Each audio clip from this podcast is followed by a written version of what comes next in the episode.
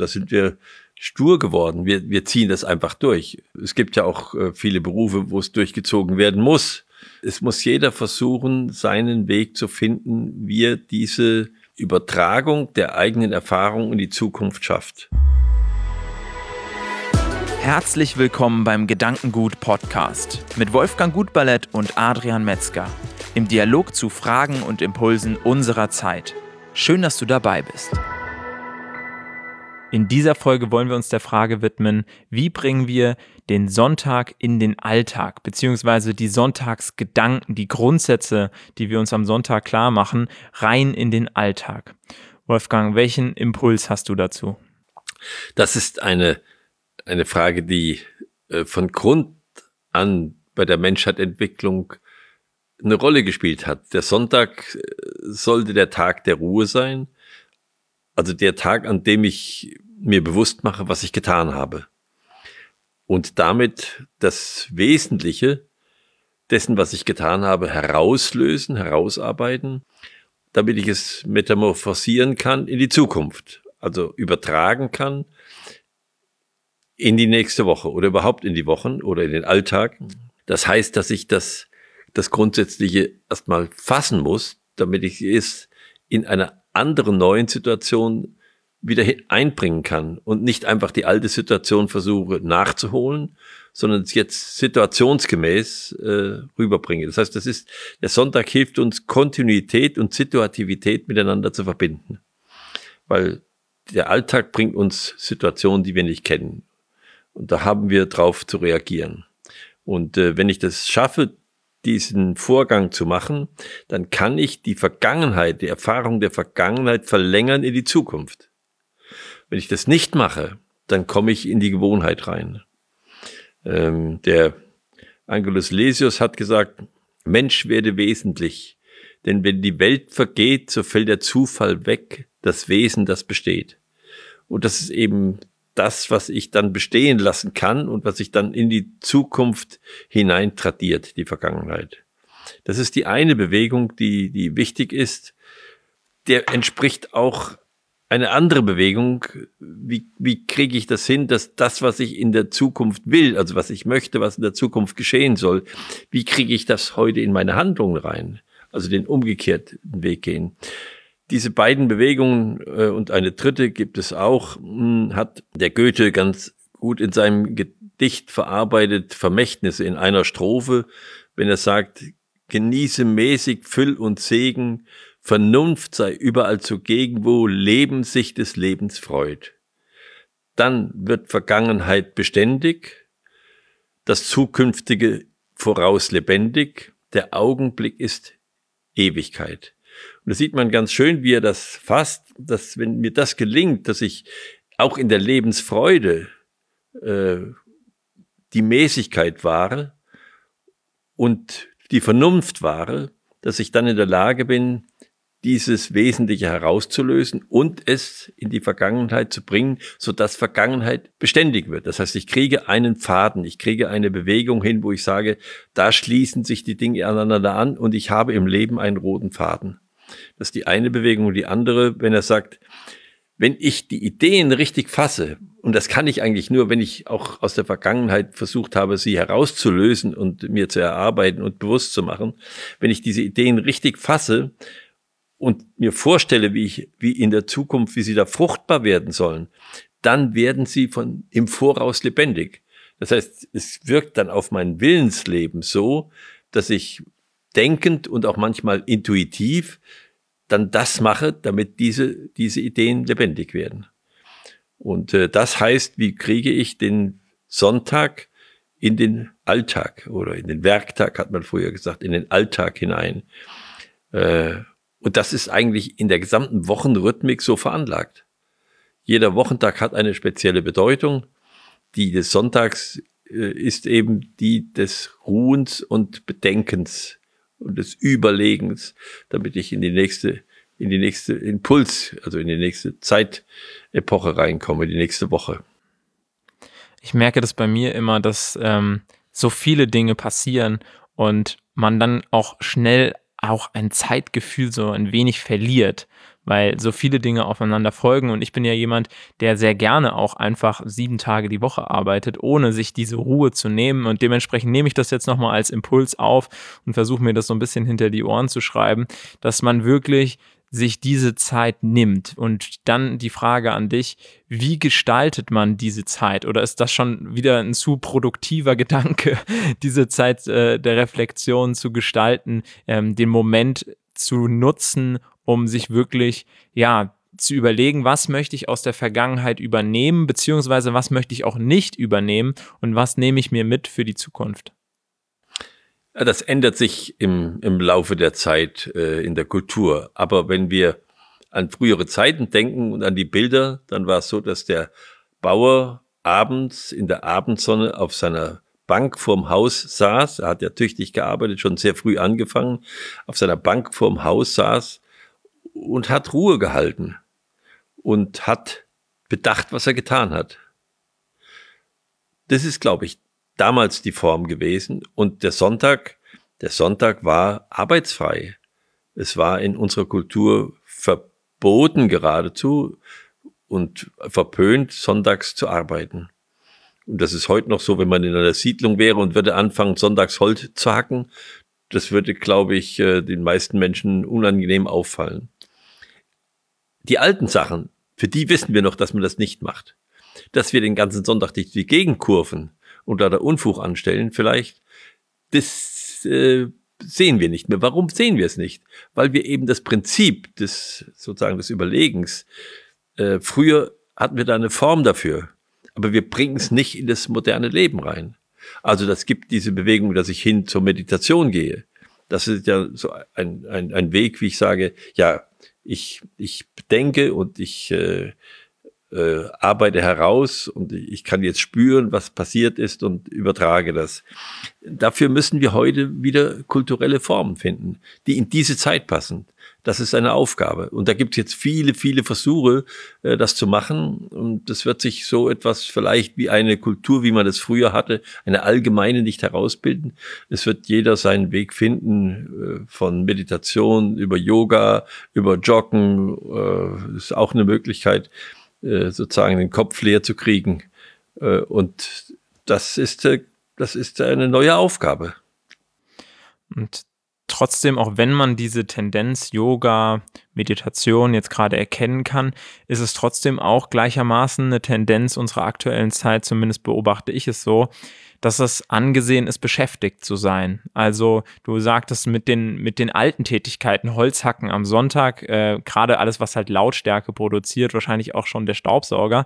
Ähm, aber jetzt auf Amazon irgendwas zu bestellen, ist wahrscheinlich, ähm, würde, würde sich jetzt niemand drüber wundern, dass das an einem Sonntag passiert, auch wenn ganz deutlich ist, die Läden sind zu und ähm, das ist eigentlich nicht die Tätigkeit, der man jetzt gerade nachgehen ja. sollte. Ähm, aber natürlich ist das äh, durch unsere digitale, durch unsere vernetzte Welt und dadurch, dass ja die Mentalität, alles immer zur Verfügung stehen zu haben, ähm, natürlich auch nochmal eine ganz andere Perspektive. Wie, ja, was bedeutet das? Ist das konträr zueinander zu sehen oder ähm, gibt es einfach manche Menschen, die sich da, ähm, die da mehr offen sind für, sich diese Ruhe dann auch zu nehmen und dann halt auch die Kraft zu spüren, die sie aus der Ruhe dann auch wieder ziehen können? Ja, man kann das machen oder kann, man kann es nicht machen. Das äh, ist bei jedem anders. Die einen vertragen das besser als die anderen. Äh, manche kommen dann irgendwann in Burnout wenn sie nicht mehr in der Lage sind, in diesen Rhythmus, den die Woche vorgibt, auch irgendwie in ihren, in ihren tatsächlichen Lebensrhythmus hineinzubringen, äh, dann kann das auch krankmachend sein. Andere, und da sind wir äh, ein bisschen, äh, ja, ich sag mal, stur geworden. Wir, wir ziehen das einfach durch. Und äh, es gibt ja auch äh, viele Berufe, wo es durchgezogen werden muss. Äh, wir spielen auch Fußball äh, und strengen uns an und toben uns aus ich habe da keine, ich habe da keine, keine Regel. Es, es muss jeder versuchen, seinen Weg zu finden, wie er diese Übertragung der eigenen Erfahrung in die Zukunft schafft. Weil in dem Augenblick, wo ich älter werde, muss ich einfach einsehen, dass mein Körper manche Dinge nicht mehr mitmacht. Mein Geist durchaus sich davon lösen kann. und manche Dinge machen kann weiter. Aber von der, von der Körperlichkeit muss ich dann meine Gewohnheiten verändern. Vom Geistigen her in einer gewissen Weise auch, aber anders. Und da gibt es doch schon, fängt eigentlich sozusagen im Leben eines Menschen schon an, der Geist sich vom Körper allmählich zu lösen. Und, äh, und wenn ich, wenn ich da nichts habe, dann ist es auch ungünstig, mhm. muss ich sagen. Dann, äh, ja, sitze ich halt dann nur noch da und, und, und, und bin geistig nicht mehr interessiert. Hast du diese Erfahrung bei dir in deinem äh, Unternehmeralltag selbst gemacht, dass du äh, phasenweise gesagt hast, es gibt so viel zu tun, die gefühl, gefühlten oder wahrgenommenen Opportunitätskosten am Sonntag nichts zu machen sind viel zu hoch. Mhm. Äh, ich muss jetzt irgendwas machen, ich habe den Drang dazu oder ähm, es gibt so viele, sag ich jetzt mal, Nöte, dass ich äh, es mir jetzt gerade gar nicht erlauben möchte oder erlauben darf, ähm, den, den Sonntag sozusagen dafür zu nutzen oder irgendwie auch einen anderen Tag dafür zu nutzen.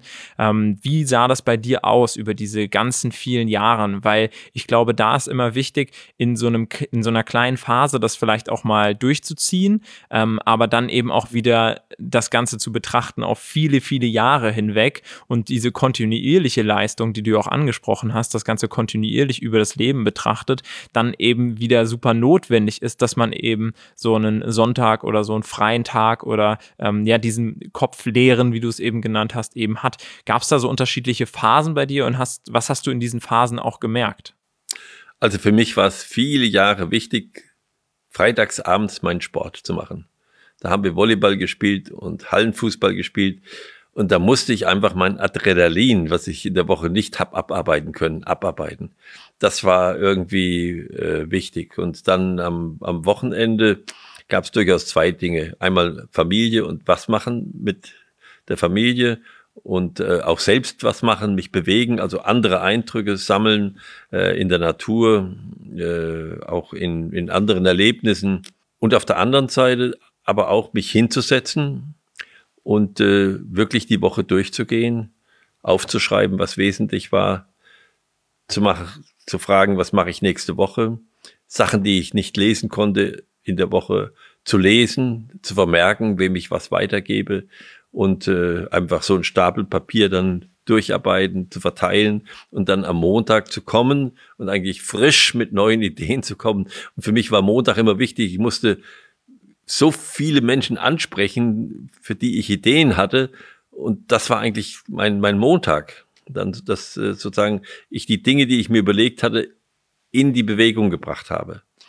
Das war so, äh, so der Rhythmus, äh, muss ich sagen. Und äh, viele Jahre bin ich äh, morgens, äh, sonntags morgens, noch vor dem Aufstehen der Familie in die Rhön hochgegangen und bin alleine gelaufen, um, äh, um einfach auch meine Gedanken frei zu machen und äh, in der Höhe äh, ein, ein anderes Lebensgefühl zu haben als äh, jetzt in der Stube viele spannende Impulse sind da wieder dabei. Auf jeden Fall darf ich lernen, genau mir diese Zeit zu nehmen und die nicht als äh, unproduktiv abzuhaken, sondern eigentlich so, wie wir den Schlaf auch haben, ähm, als, als Kontrastpunkt. Und sicherlich ist es in der heutigen Zeit unglaublich schwer aufgrund von diesen ganzen kleinen Dopaminstößen, die man sich an den ganzen unterschiedlichen Stellen abholen kann, sei es äh, online äh, auf Online-Shopping-Portalen irgendwie sich was anzuschauen oder sich doch ein paar YouTube-Videos anzusehen anzusehen oder äh, sich auf das eine oder andere wieder,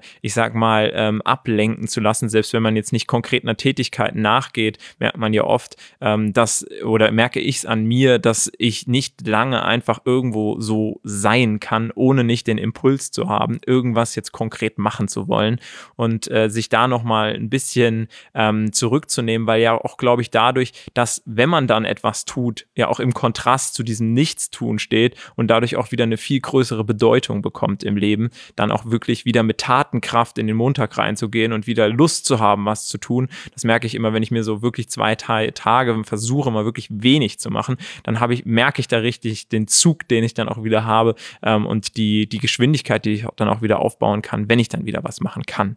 Ich glaube, was sehr, was sehr gefährlich ist heute, das merke ich bei mir, sind diese Nachrichten. Wir verfolgen ja alles sozusagen schrittchenweise wenn wir eine Woche das nicht verfolgen würden, es wäre ja gar nichts passiert. Ja.